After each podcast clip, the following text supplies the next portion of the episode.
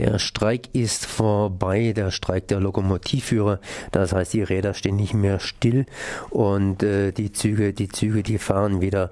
Und ich bin jetzt verbunden mit Lutz Dechert von der äh, Gewerkschaft der Lokomotivführer und zwar Südwest. Servus. Hallo, ich grüße Sie. Ja, Sie sind auch immer noch unterwegs, das heißt, Sie eilen von einem Punkt zum anderen. Was machen Sie gerade? Äh, heute habe ich mir ein kleines bisschen Auszeit genommen, weil ich am Wochenende wieder äh, im Namen der GDL unterwegs bin. Ah, das heißt, gestern versucht sie sich auch schon zu erreichen. Das war eine ziemlich lange Streiknacht hier am gestrigen Tag. Was ist überhaupt los gewesen? Äh, in Bezug auf Streik kann ich Ihnen ja nur sagen, die Streikzeiten kennen Sie ja. Für uns war der Streik, aus unserer Sicht war der Streik ein Erfolg. Mhm. Okay, das heißt, äh, ja, das war ein Erfolg, haben Sie jetzt gesagt. Das heißt, was machen Sie jetzt? Das heißt, Sie warten auf neue Angebote von der Bahn. Ich hoffe, dass die Bahn ein kleines bisschen von unserer Geschlossenheit beeindruckt ist und uns ein Angebot vorlegt, was auch eine Basis für eine Verhandlung ist. Was waren denn überhaupt Ihre Forderungen? Ja, eine der wichtigsten Forderungen ist eigentlich, dass wir die Belastung unserer Kolleginnen und Kollegen senken möchten. Und des Weiteren äh, wollen wir das gesamte Zugpersonal vertreten, beziehungsweise für unsere Mitglieder, die zu dem Zugpersonal gehören, Tarifverträge abschließen. Das heißt, äh, Tarifverträge abschließen für die Leute, die sie vertreten.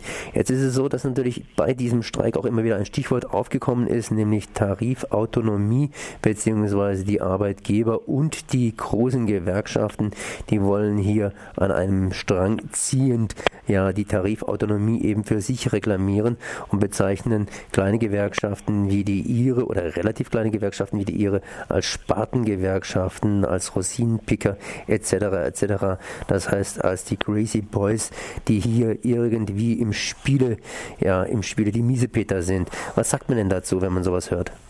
Ja, ich verstehe nicht, dass die Bahn versucht, äh, Tarifpluralität zu verhindern. Denn in vielen Eisenbahnverkehrsunternehmen äh, ist das schon gelebte Praxis. Bei uns im Bezirk zum Beispiel bei der Albtal Verkehrsgesellschaft und der Saarbahn GmbH. Mhm. Und aus, aus der Sicht verstehe ich das nicht. Wir haben einen äh, sehr hohen Organisationsgrad und wir wollen nicht mehr und nicht weniger wie den Willen unserer Mitglieder umsetzen und Tarifverträge abschließen für diese. Für wen stehen Sie jetzt gerade hier im Streike, beziehungsweise für wen streiten Sie um Tarifverträge? Ja, für die Lokführer haben wir ja schon in der Vergangenheit Tarifverträge abgeschlossen. Und des Weiteren wollen wir für die Zugbegleiter, Instruktoren, Ausbilder und für die Leitstellenmitarbeiter Tarifverträge abschließen. Das ist aber jetzt nur ein Teilbereich der großen, großen Bahn. Ja, äh, das ist der äh, Teil des Eisenbahnbetriebs. Und ein anderer Teil ist die Infrastruktur. Und in der Infrastruktur ist die, unsere andere Gewerkschaft bei der Eisenbahn sehr stark vertreten. Und für diese Mitglieder soll sie auch weiterhin verantwortlich sein. Was werden Sie tun, äh, beziehungsweise wie wird Ihrer Meinung nach hier dieser Streik weitergehen? Das heißt ganz generell, erstmal hat man ja so einen gewissen Streik innerhalb oder einen Streit, besser gesagt einen Streit innerhalb der Gewerkschaften. Wer hat jetzt die längere Nase? Und auf der anderen Seite muss man sich natürlich auch hier mit der Bahn auseinandersetzen.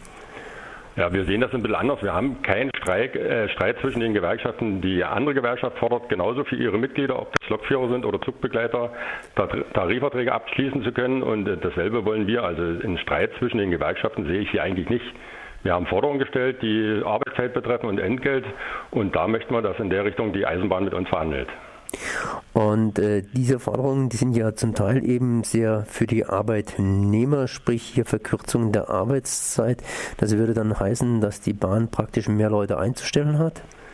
Ja, wir haben ja schon äh, vor längerer Zeit in Tarifverträgen auch abgeschlossen, dass die Bahn äh, verpflichtet, äh, bestimmte Anzahl von Lehrlingen zum Beispiel auszubilden. Wir sind schon lange, äh, versuchen schon lange dort in die Richtung zu agieren und äh, selbstverständlich muss die Bahn äh, mit, Mitarbeit einstellen, weil nur unsere Lokführer alleine schieben momentan drei Millionen Überstunden vorne weg. Wie sieht es denn in anderen Teilbereichen der Deutschen Bahn aus? Kennen Sie sich da auch ein bisschen aus? Ja, ich sage mal, äh, wer die Presse ein bisschen verfolgt und den Rundfunk, äh, auch bei den Fahrdienstleitern oder in den Werkstätten sieht es ähnlich aus, äh, Personalmangel auf ganzer Linie, was auch mit dem früher mal angesagten Sparwahn ein bisschen was zu tun hat. Mhm. Jetzt haben Sie vorhin gesagt, dass es eigentlich keinen Streik keinen Streit gibt zwischen den großen Gewerkschaften und ihrer Gewerkschaft. Warum zieht man da nicht irgendwo an einem Strick und äh, sagt, wir machen das hier alles gemeinsam und verhandeln gemeinsam mit der Bahn? Das ist eine längere Geschichte. Wenn Sie, wenn Sie sehr viel Zeit haben, würde ich die Ihnen jetzt erzählen. Wir haben äh, bis zum Jahr 2002 äh, gemeinsam mit anderen Gewerkschaften Tarifverträge verhandelt. Aber leider sind die Gewerkschaften so vorgegangen, dass sie so eine Bereiche wie die Lokführer eigentlich an hinterste Stelle gestellt haben. Bei dem Unternehmen, wo ich herkomme, da hat ein Schlosser und ein Elektriker eine Gehaltsstufe über dem des Lokführers gelegen. Und das sind die Gründe dafür, dass wir uns ein bisschen abgesondert haben und es jetzt versuchen, alleine zu machen. Und äh, ja, und das ist eigentlich schon ein Grund hier, das zu machen zumindest und dann halt eben auch mit dem Deutschen Gewerkschaftsbund beziehungsweise mit den größeren entsprechend auch zu verhandeln. Nochmal zurückzukommen, Tarifautonomie, ich meine, die CDU und die SPD, die wollen ja an dieser Tarifautonomie etwas rütteln. Wie schätzen Sie die Chancen ein, dass die Tarifautonomie, auf gut Deutsch gesagt, hier nur noch für die Großen gilt? Naja, also wir gehen erstmal nicht davon aus, dass ein äh, Gesetz zur äh, Tarifeinheit überhaupt äh, am gesetzlichen Rahmen oder be beziehungsweise am äh, Grundgesetz entlang äh, bestehen kann. Und äh, früher war mal der Deutsche Gewerkschaftsbund auch für eine Tarifeinheit. Mittlerweile haben sich die Mitglieder. Äh, der DGB dagegen entschlossen. Und so, momentan sieht es so aus, als würde die SPD und die CDU-CSU nur noch die Arbeitgeberinteressen vertreten. So zumindest hier Lutz Dechert von der Gewerkschaft der Lokomotivführer. Ich danke mal für dieses Gespräch. Merci. Wiederhören.